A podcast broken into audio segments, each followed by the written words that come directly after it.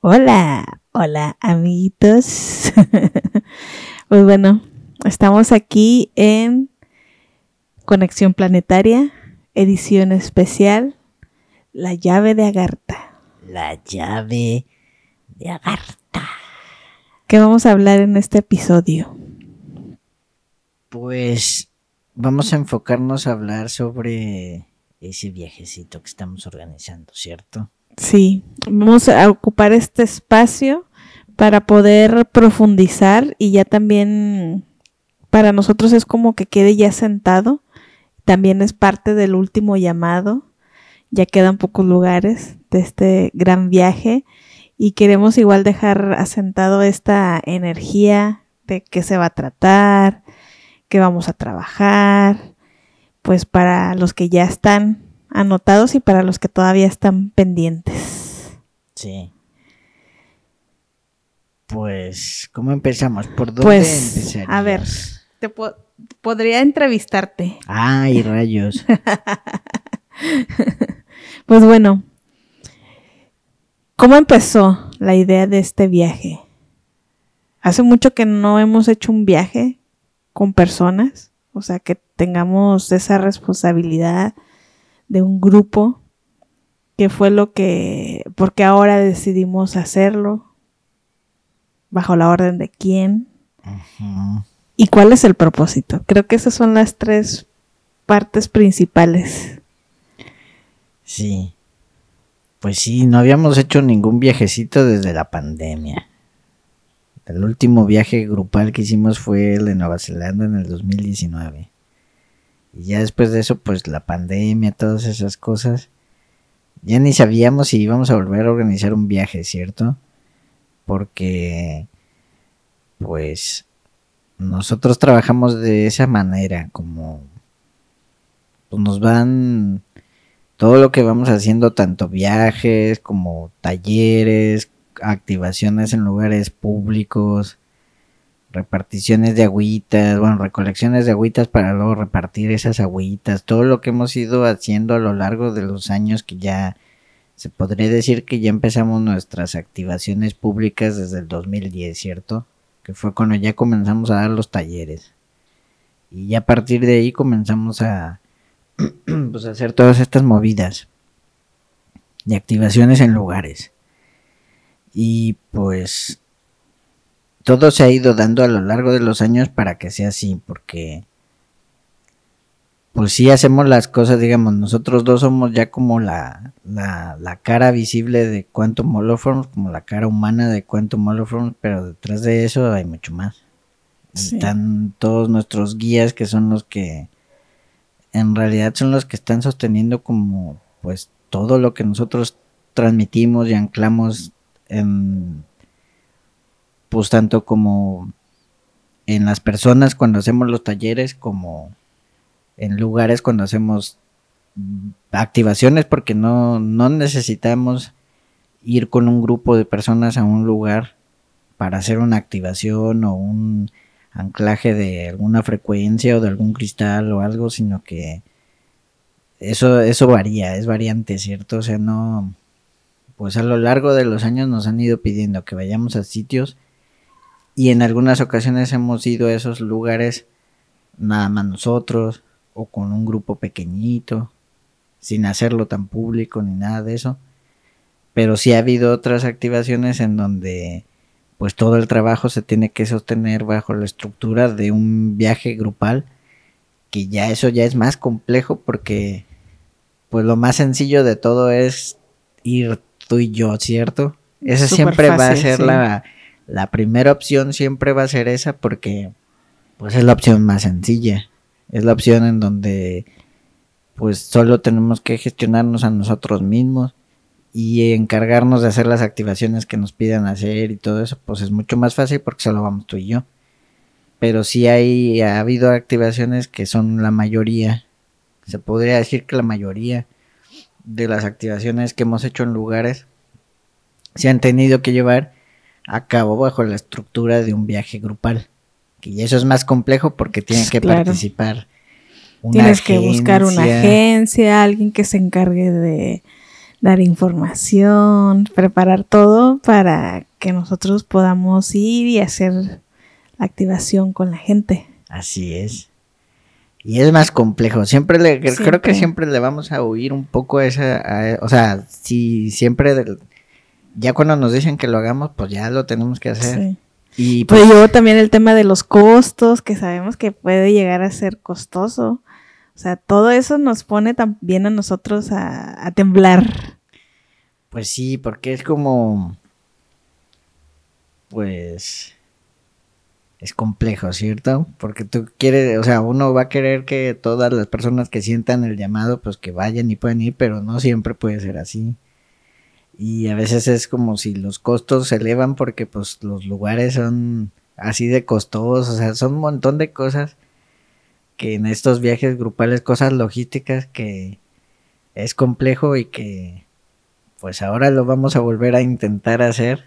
Sí. Estamos muy emocionados y a su vez nerviosos. Sí. Porque, pues sí, es, es una gran responsabilidad ir a, un viaje grupal, sobre todo un viaje tan largo. Que es largo, sí, es largo. Va a ser un viaje muy largo. Iba a ser más largo. Iba a ser más largo y la intención era hacerlo en dos partes, pero quitamos parte de, de, del segundo tramo y después vimos que era más viable hacerlo todo junto. O sea, pero sí es largo. Es un viaje largo. Saber que la, gente a lo mejor pueda tener el recurso económico, pero a lo mejor no el tiempo o al revés. O sea, es todo ahí un tema. Sí, un tema que es la parte humana, ¿cierto? Es la parte humana a la que le toca sostener todos esos factores y todas esas cosas. Pero, pues todo esto surgió a raíz de llevamos ya un tiempo, ¿cierto? Que estamos siguiendo como un, hilo, se podría decir, de viajes, activaciones, cosas que empezó el año pasado. El año pasado no, que empezó en el 2022. Para esto es como la, con la, como con, con nosotros, eso sí tengan la garantía que con nosotros es como, como la abuelita siempre.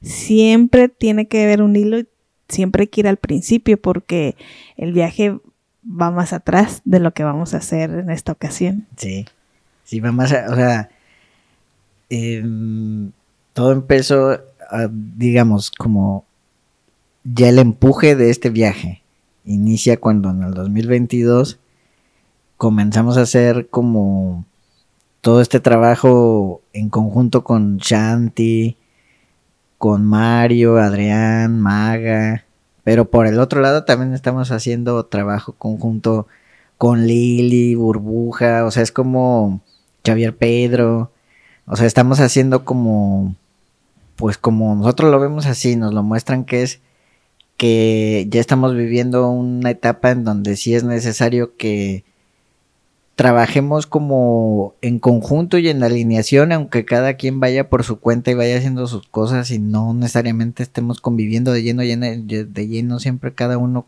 como en la vida del otro, ¿cierto? Pero sí nos han ido empujando a que tanto con el tema de las de la red de aguas como con el tema de las activaciones planetarias sumemos como con otras personas. Y entonces desde que el 2022 fue que Metatron nos pone en contacto con Shanti porque Metatron es el que hace el intermediario en toda esa conexión, ¿cierto? Ya en la parte humana, pues fueron Mario y Adrián quienes nos presentaron a Shanti. Pero quien nos, quien le dijo a Shanti que trabajara la música de sus activaciones con nosotros fue Metatron. Y entonces a partir de ahí ya salió esa conexión de la cual surgió el trabajo de, de toda la serie de activaciones que se hicieron en Egipto que ahí fue eh, Shanti, Mario, Adrián, Maga, Jackie, que fueron físicamente a Egipto y nosotros fuimos en cristal. Sí. Pero pues igual estuvimos sosteniendo con a distancia la con la energía y los Bueno, ahí están también los los videos de todo ese, ese trabajo.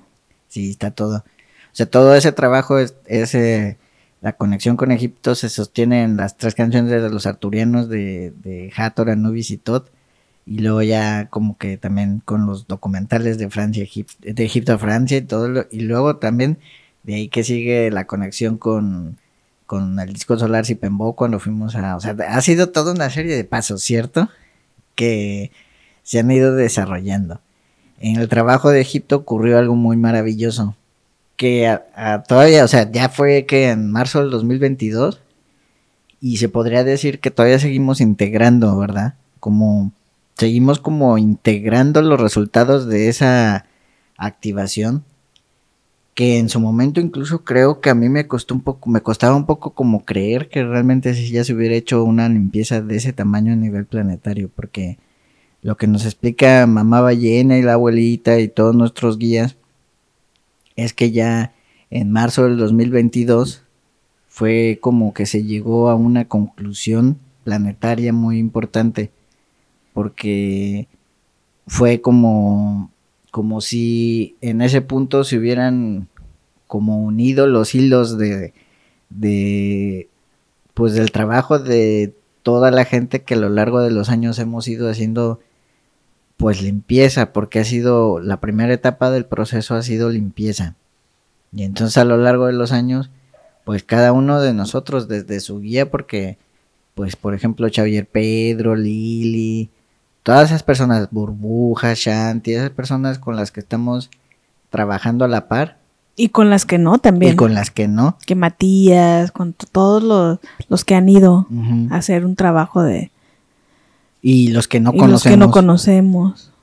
O sea, que es como si muchas, muchas, muchas personas, cada quien desde su guía, desde su canal, con sus frecuencias, sus conocimientos, sus códigos, tu pues, su cuerpo, porque también es, es que vas físicamente a los lugares y a veces los lugares, eh, tú puedes pensar, es un viaje espiritual y un viaje espiritual va a ser muy bonito, pues va a haber ocasiones en donde vas a algún lugar y se te abre memorias y en lugar de bonito lugar te da una revolcada emocional muy fuerte y, y entonces pues, pues es, es todo un trabajo, ¿cierto?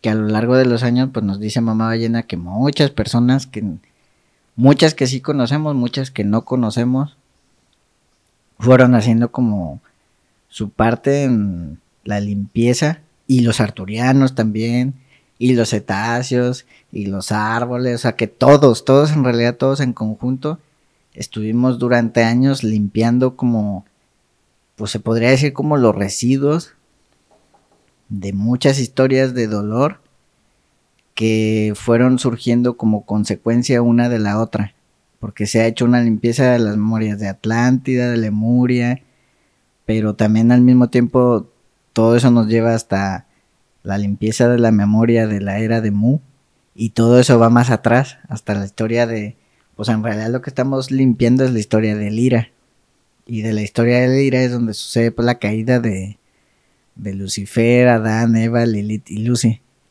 Y entonces nos dicen que en Egipto durante mucho tiempo estuvo resguardada como la, pues como la, no es que estuvieran ahí ellos, porque no, era como el registro, ese era como el registro de todo el sufrimiento acumulado de todas las historias y también era el, como el, como el, se puede decir como el contrato, como el compromiso y el contrato que muchas almas hicimos de repetir el patrón de esos cuatro arquetipos. O sea, era, era como un compromiso que la que Gaia hizo con, con las bibliotecas vivientes Sirio, Pleiades, Antares, Arturus, Orión y Lira y Venus, que en conjunto están comprometidos a sanar la historia de la caída original, que es la historia de la caída de Lira, que son esas guerras cósmicas ancestrales que algunos recuerdan y otros no porque no todos, em, no todos estuvimos ahí, pero si nuestro ser, nuestra esencia cósmica está vinculada a Sirio, Pleiades, o Antares, o Arturo, Solira, Orión, si eres portador de la memoria, aunque le haya tocado a tus ancestros, porque es lo que nos explican a nosotros. La herencia. Sí, como seres cósmicos, nosotros no vivimos la historia, nuestra caída sucedió en Atlántida y no vivimos la historia de Lira. La historia de Lira le tocó a nuestros padres. O sea, a nuestros padres cósmicos. Es a quienes les tocó. Es como a Merlín, a todos esos maestros del consejo de los viejitos.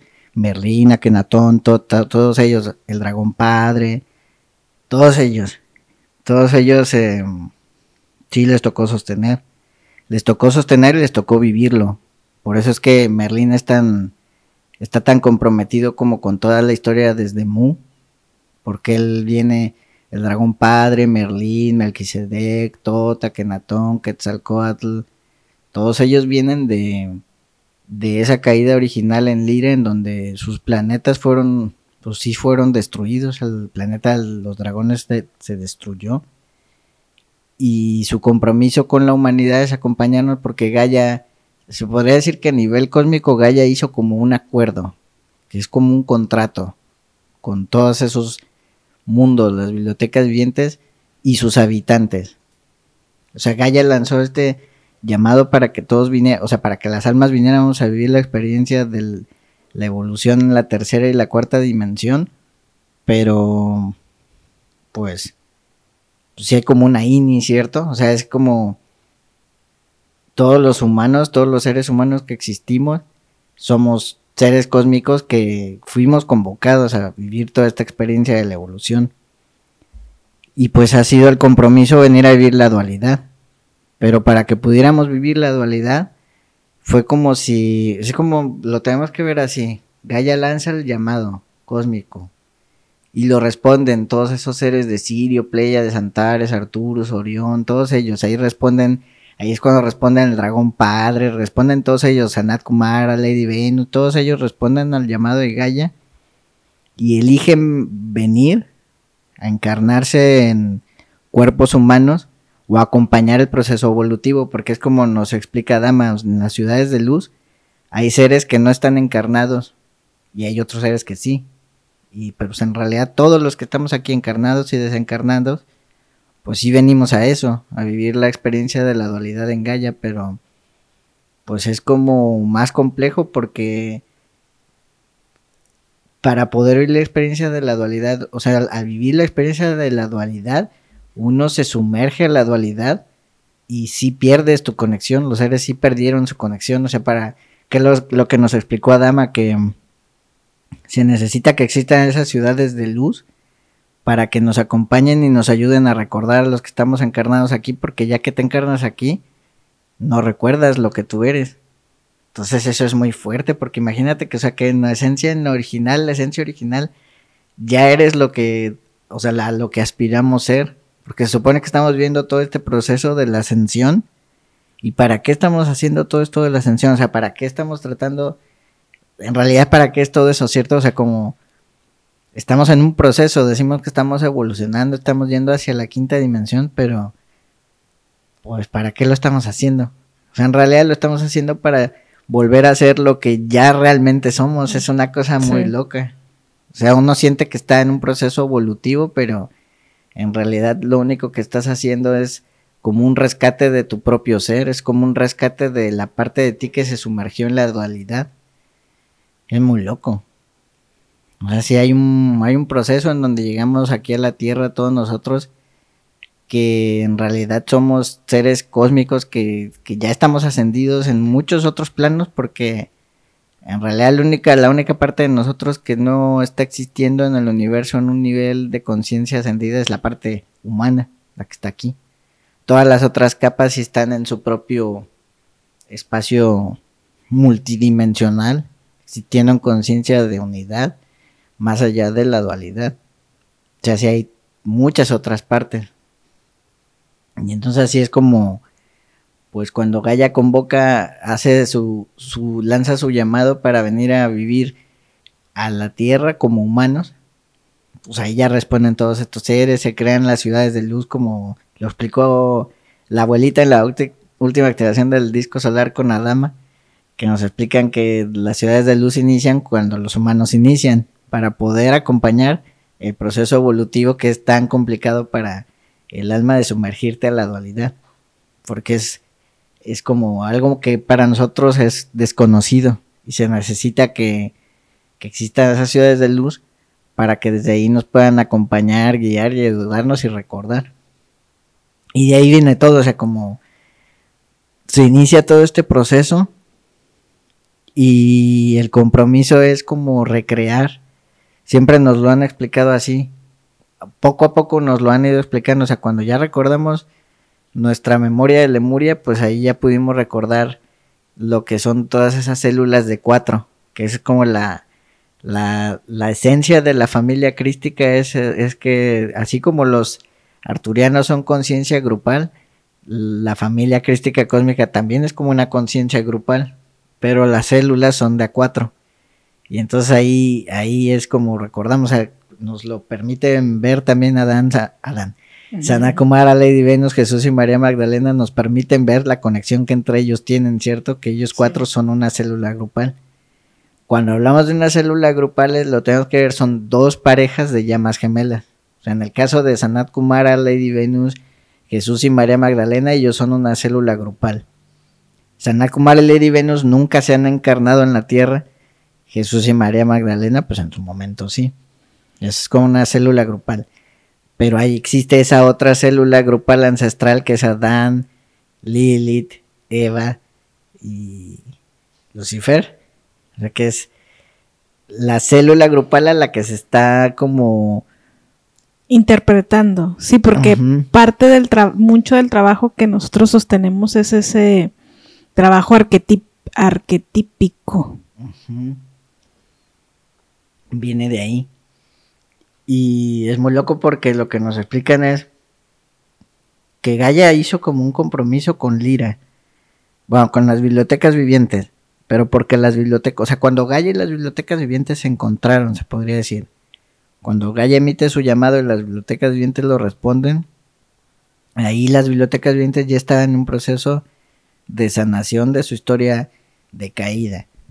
Por eso es que como, como consecuencia de esa caída ancestral que sucede en Lira y Orión, ya es que surgen todos estos consejos. Ves que existe que el consejo solar, que el consejo pleiadiano, que el consejo siriano, todos esos, todos esos maestros, guías de quinta dimensión, suelen organizar con consejos.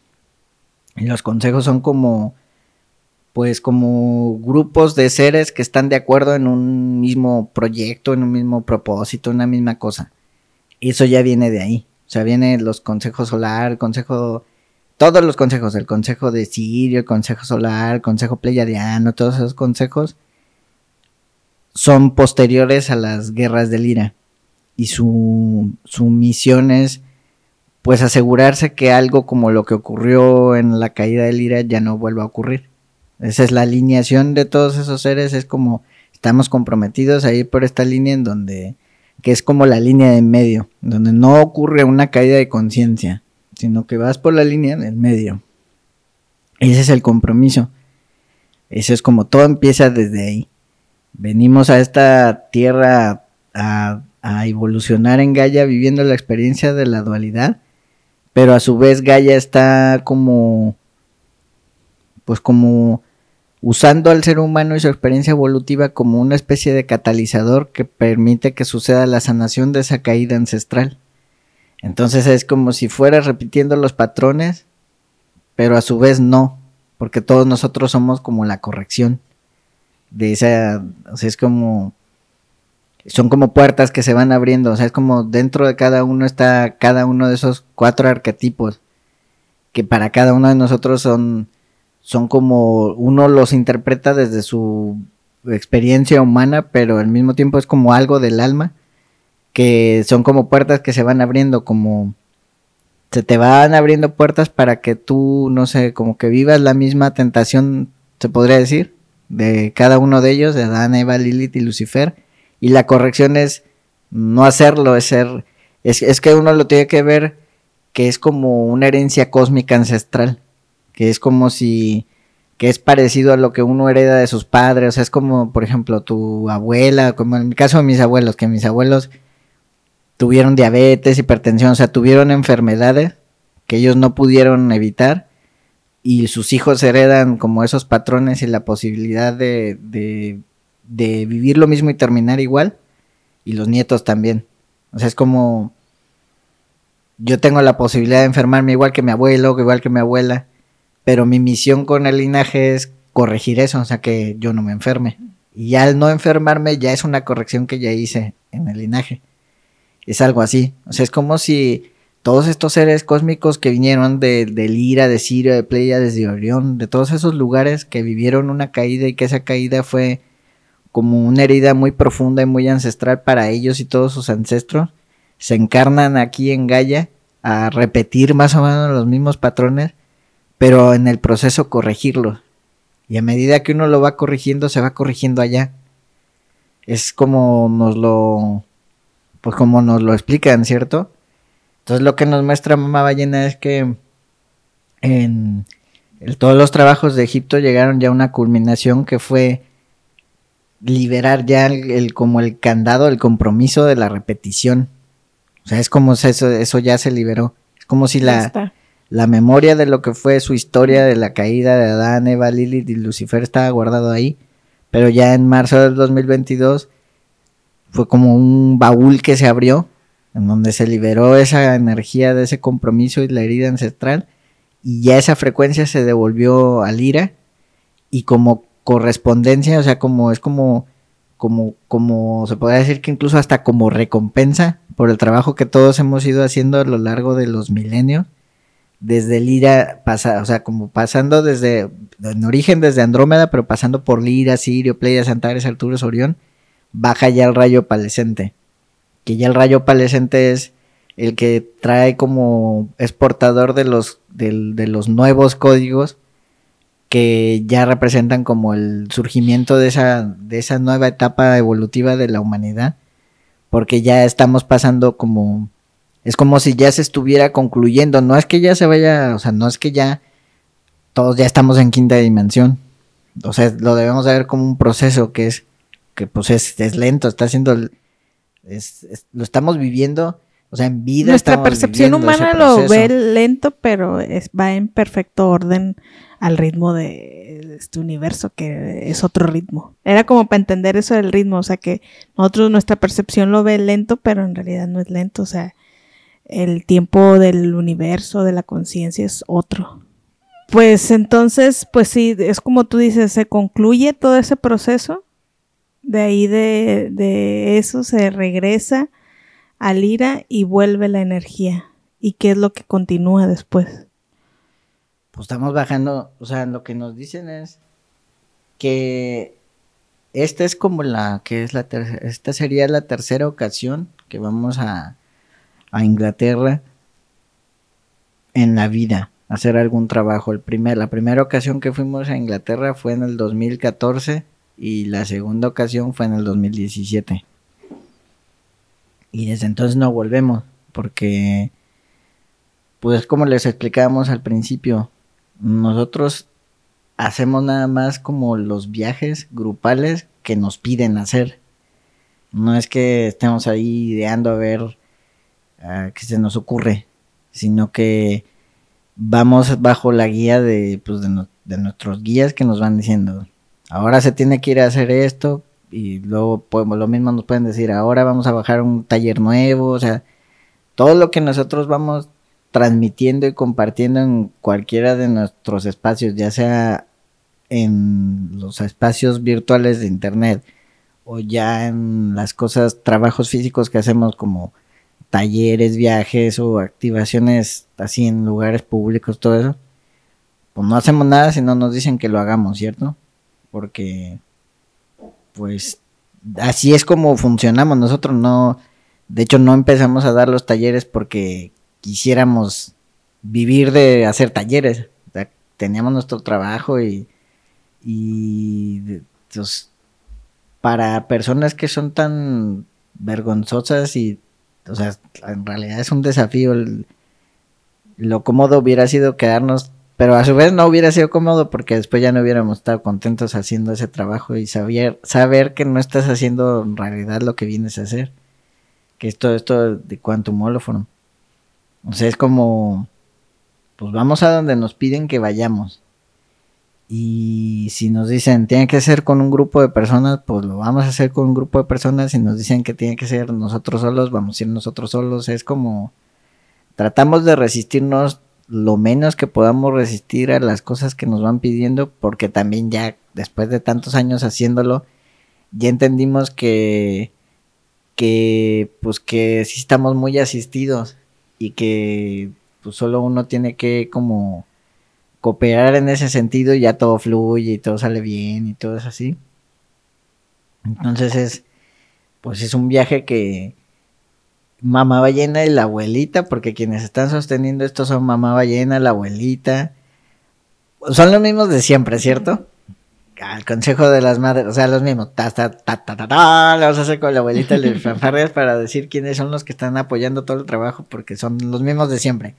Consejo solar, consejo de las abuelitas, o sea, la abuelita y sus amigas, mamá ballena, mamá. Principalmente abuelita y mamá ballena son las que sostienen esto, pero si están ellas, están las demás. Consejo Pleyadiano, Arián, y pues el dragón padre también, porque no puedes ir a Inglaterra sin que el dragón padre te habla, te abra la puerta, porque pues él es el, en realidad ahí el guardián de, de, de Glastonbury es el dragón padre y el arcángel Miguel. Entonces ellos siempre van a estar sosteniendo cualquier cosa que uno, si uno va a Glaston, a Glaston no, no, no vas a ir sin los auspicios de ellos dos. Pero son, en esencia son todos ellos. Y es muy loco porque lo que nos están explicando es como, pues las veces que fuimos, 2014 y 2017, estaba denso, a decir verdad.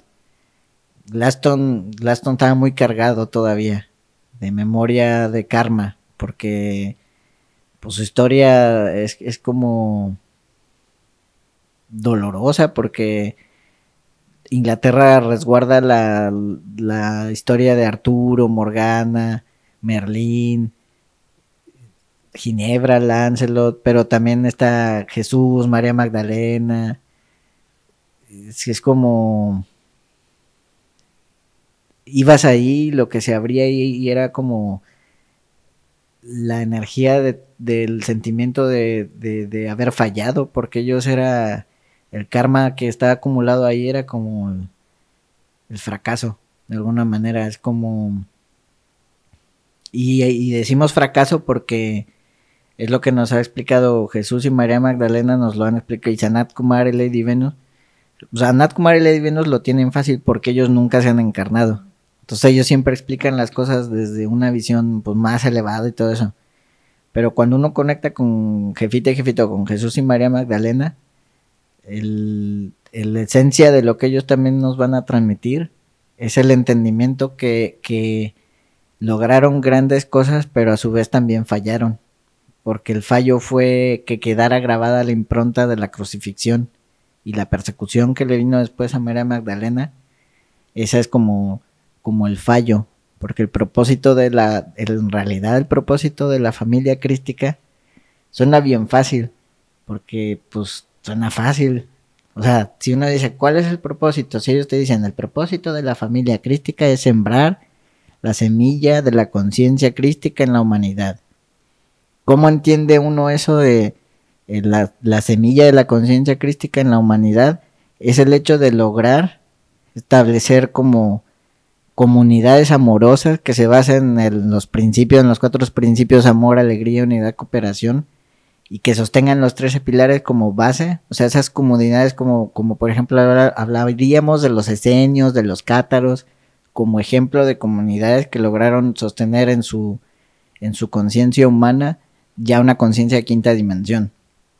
¿Qué es eso? O sea, es el hecho de ser un humano que cuida la naturaleza, que respeta a los demás, que no hace guerra, que no roba, o sea, todo eso. Eso es la conciencia crística. Eso es por eso ven los mandamientos era no robarás, no Claro, porque se estaba intentando llegar ahí.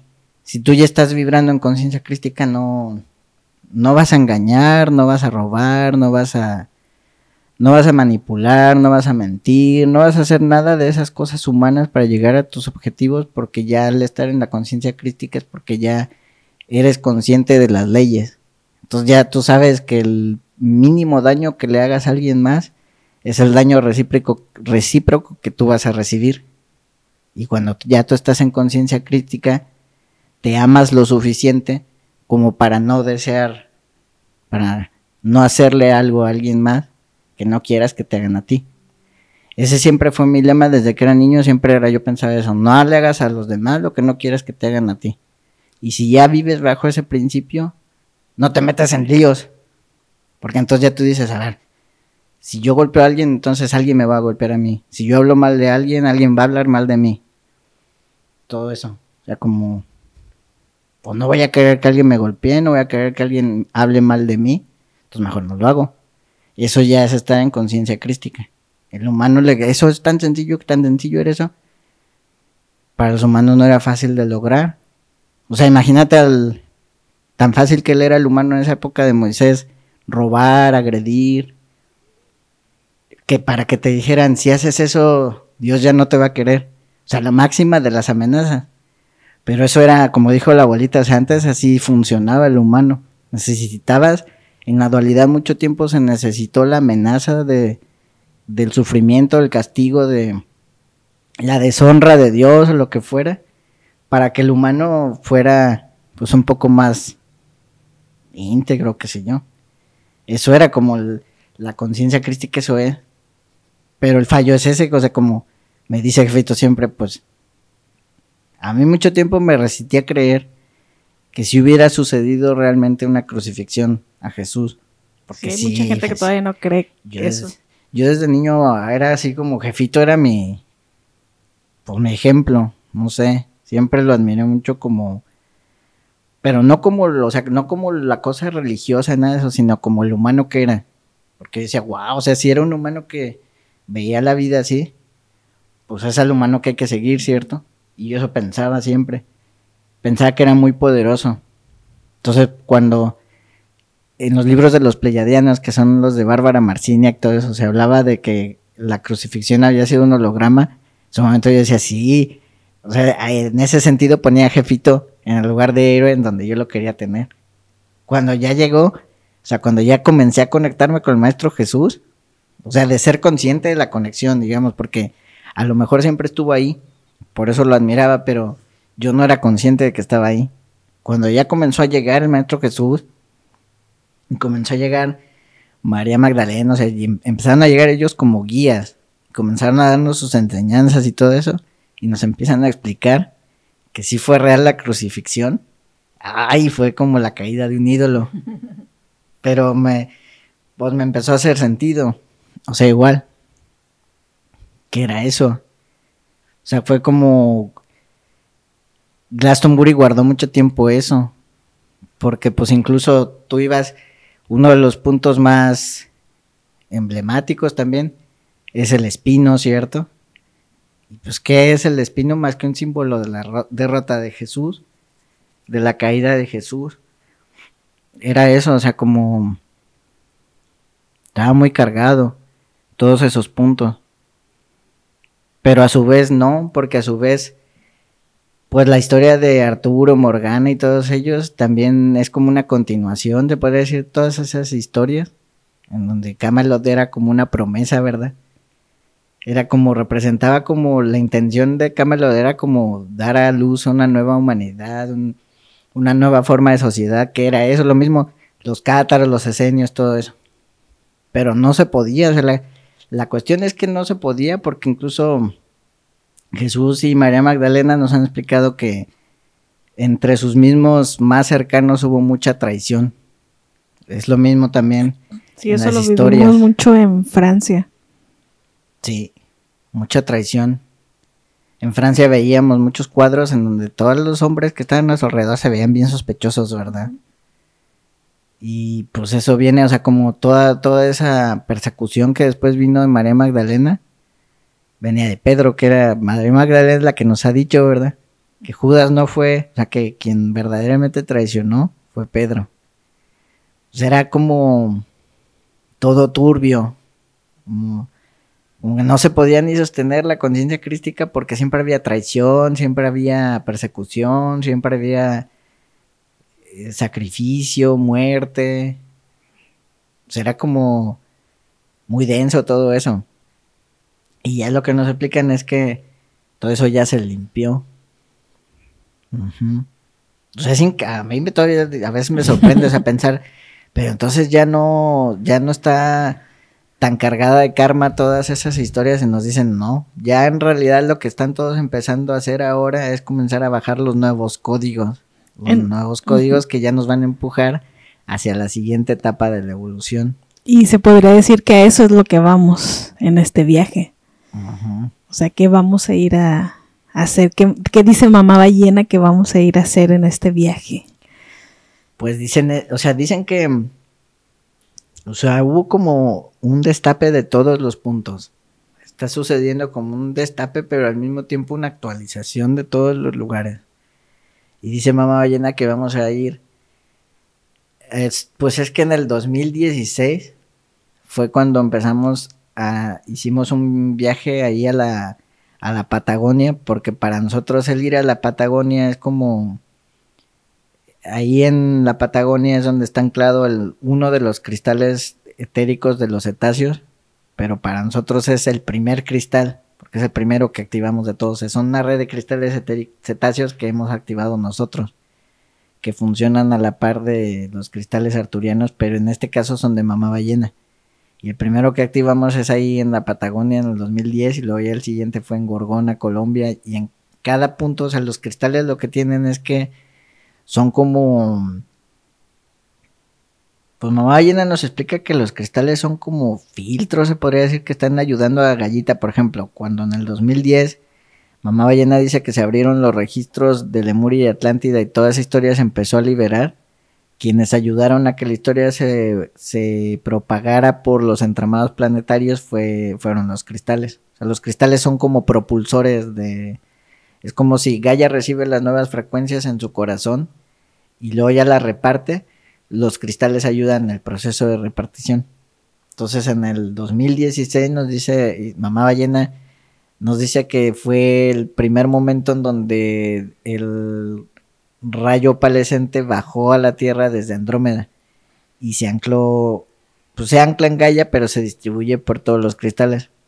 Y ya a partir de ahí, Mamá Ballena del cristal de ahí de la Patagonia activó un, como una especie de disco que se llama la plantilla diamantina.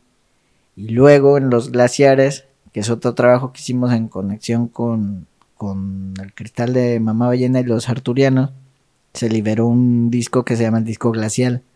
Son dos discos que en 2016 recibimos, pero que no hemos, eh, los empezamos a transmitir y activar en su momento en el proyecto Conciencia Solar que eran meditaciones mensuales, pero luego mamá ballena dijo que paráramos y que guardáramos las dos energías porque todavía no era un buen momento, eso fue en el 2017. Y ya ahora ya, esta vez que fuimos a la Patagonia, mamá ballena abrió la plantilla diamantina de adentro del cristal y las ballenas nos empezaron a transmitir códigos de luz, pero que ya son diferentes a los códigos que normalmente canalizamos porque son grandes paquetes de códigos. O sea, son como en un solo código pueden venir, pues no sé, muchísimos pequeños codiguitos.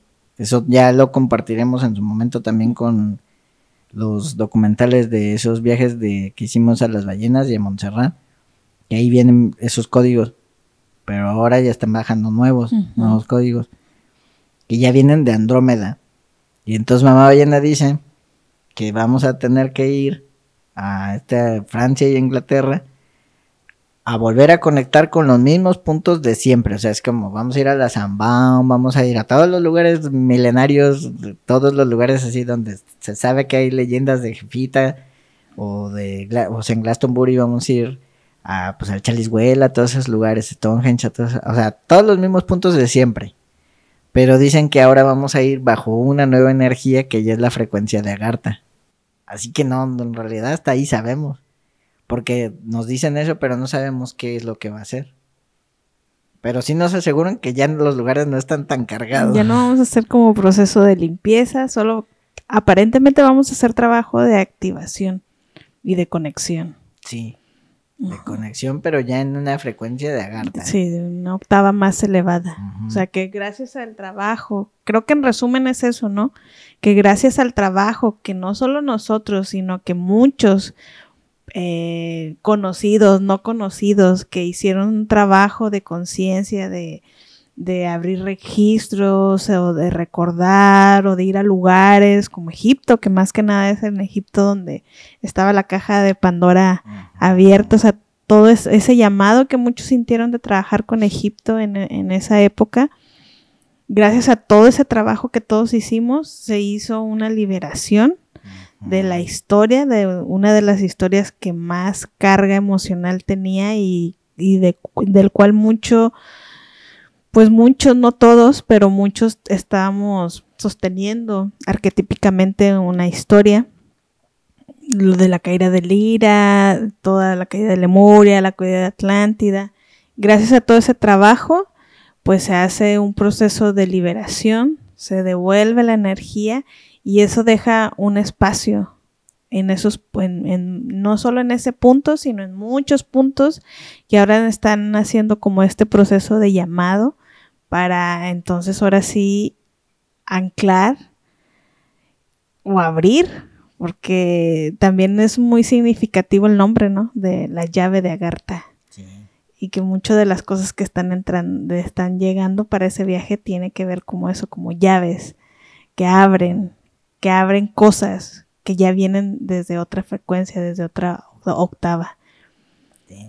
Y mucho de, y, el nombre también viene a raíz de que en, Barcelona me encontré una llavecita, ¿cierto? Sí, después del trabajazo que hicimos en, en Montserrat. Ahí. Íbamos caminando por la calle. Yo siempre voy buscando. Siempre voy viendo el suelo. Siempre voy, viendo el suelo porque cuando no es una piedra, o sea, siempre te puedes encontrar un tesoro. Y entonces esa vez fue muy mágico porque íbamos caminando por la calle en Barcelona y de pronto veo en el suelo una llave como de ropero antigua así y ya la recojo. Y todos esos para mí son regalos. Sí. Y ese regalo nos dice, cuando yo pregunto, ¿es esto un regalo? Porque también puede ser una cosa que me encuentro, ¿cierto? Pero cuando me encuentro cosas como, ¿te acuerdas en Teotihuacán cuando me encontré el oso, el, el llavero de, de, un oso y un águila? Y era un ese fue regalo de Quetzalcoatl, pero ahora la llave fue un regalo de Arián. Y me dice, sí, es para ti, es la llave de Agartha. Y ya cuando llegó el momento de, bautizar el viaje, pues llegó esa inspiración, ¿cierto? Sí. La llave de Agartha. Llegó la inspiración y ahí se quedó el nombre. Este, así que también, obviamente, estamos haciendo todo también para que cada uno de los participantes se lleve su propia llave de Agartha. Estamos sacando unas réplicas de esa misma llave, obviamente más, más nuevita. Sí. así que ese va a ser parte también de los regalitos que vamos a, a darles. Sí. A los que nos vayan a acompañar. Así es. Así que, pues, ¿qué más? Pues. ¿Qué más quiere decir mamá ballena del viaje? Que lance ese llamado. Pues sí, en la parte humana logística ya tenemos pocos lugares. Ya tenemos ya casi ya pocos lugares, ¿cierto? Sí. Y ya en ese caso, pues sí, ya es invitar a quien siente el llamado de estar en el viaje. Y ya ahí en la descripción pues pondremos el mail o también en nuestra página web pueden entrar a ver el, como el mini temario que hicimos, todo eso. Para que quien, pues quien lo tenga dentro de sus posibilidades económicas, porque pues estamos hablando de que ya es un viaje en donde sí se tiene que hacer una inversión. Sí. Hicimos lo posible para que no fuera tan costoso. De verdad que sí. Pero pues también tienen que entender que Francia e Inglaterra no son países baratos y que va a haber olimpiadas y que pues todas esas cosas. Así es. Pues bueno, ahí les dejamos, les vamos a dejar el enlace donde pueden pedir información. Este, ¿qué más? Pues ya nada más nos Pues sí, contentos también por los que ya están dentro. Estamos muy felices de que nos vamos a encontrar en una aventura más. Así que, pues eso, creo que Mamá Ballena es por ahora lo que nos quiere contar para tener un poco el contexto del viaje, de la energía y recordar eso, que va a ser un viaje de mucha activación. Aparte también estamos en un momento muy especial donde estamos ya entrando a este proceso, como dicen, ya estamos ya en la era de Acuario desde hace mucho, pero como que ya se van a sentir sus efectos más potentes en esta era, de esta era en adelante. Así que estamos también muy emocionados de que todo este proceso, todo este trabajo va a ir en esa, en esa oleada de información. Así que, pues eso, creo que es todo. Es todo. Sí. Y el viaje va a ser del 3 al 20 de mayo. Del 3 al 20 de mayo. Dentro de lo que sigue siendo el proceso de gestación. Sí. También eso es 8-8. interesante para nosotros. Ujú. Comenzamos en Marsella y terminamos en creo que en Bat. Sí, en BAT. Sí, ahí andaremos. Es- un viaje lar- larguito, pero va a estar bien. Tratamos de que cada peso valga la pena. Cada euro. muy cómodo, muy a gusto y pues eso. Sí. Pues Y bueno, para quienes no puedan ir, por supuesto que todo vamos a filmar, como sí, vamos a ir Sí, pa' compartiendo, compartir. Todo eso. sí, pues bueno, les dejamos un besito que es en esta entrega especial que era para eso la, la abuelita la abuelita y mamá ballena querían hacer pues ya casi su de sus últimos llamados para convocar este viaje que ya está por cerrarse también así que pues eso Por si todavía anda allí alguna pasajera o pasajero perdida o perdido que necesite este impulso para subirse al barco. Sí. Pues bueno, les dejamos un besito muy grande. Estamos, seguiremos en contacto ahí en algún live. Ahí tendremos más, más sorpresitas. Así que les dejamos un besito. Muchos besitos y bendiciones. Y- abrazos. Nos vemos. Nos vemos en la abuelita. Adeu. Adeu. Chao. Chao. Bye. Arrivederci. Nos vemos. Besitos.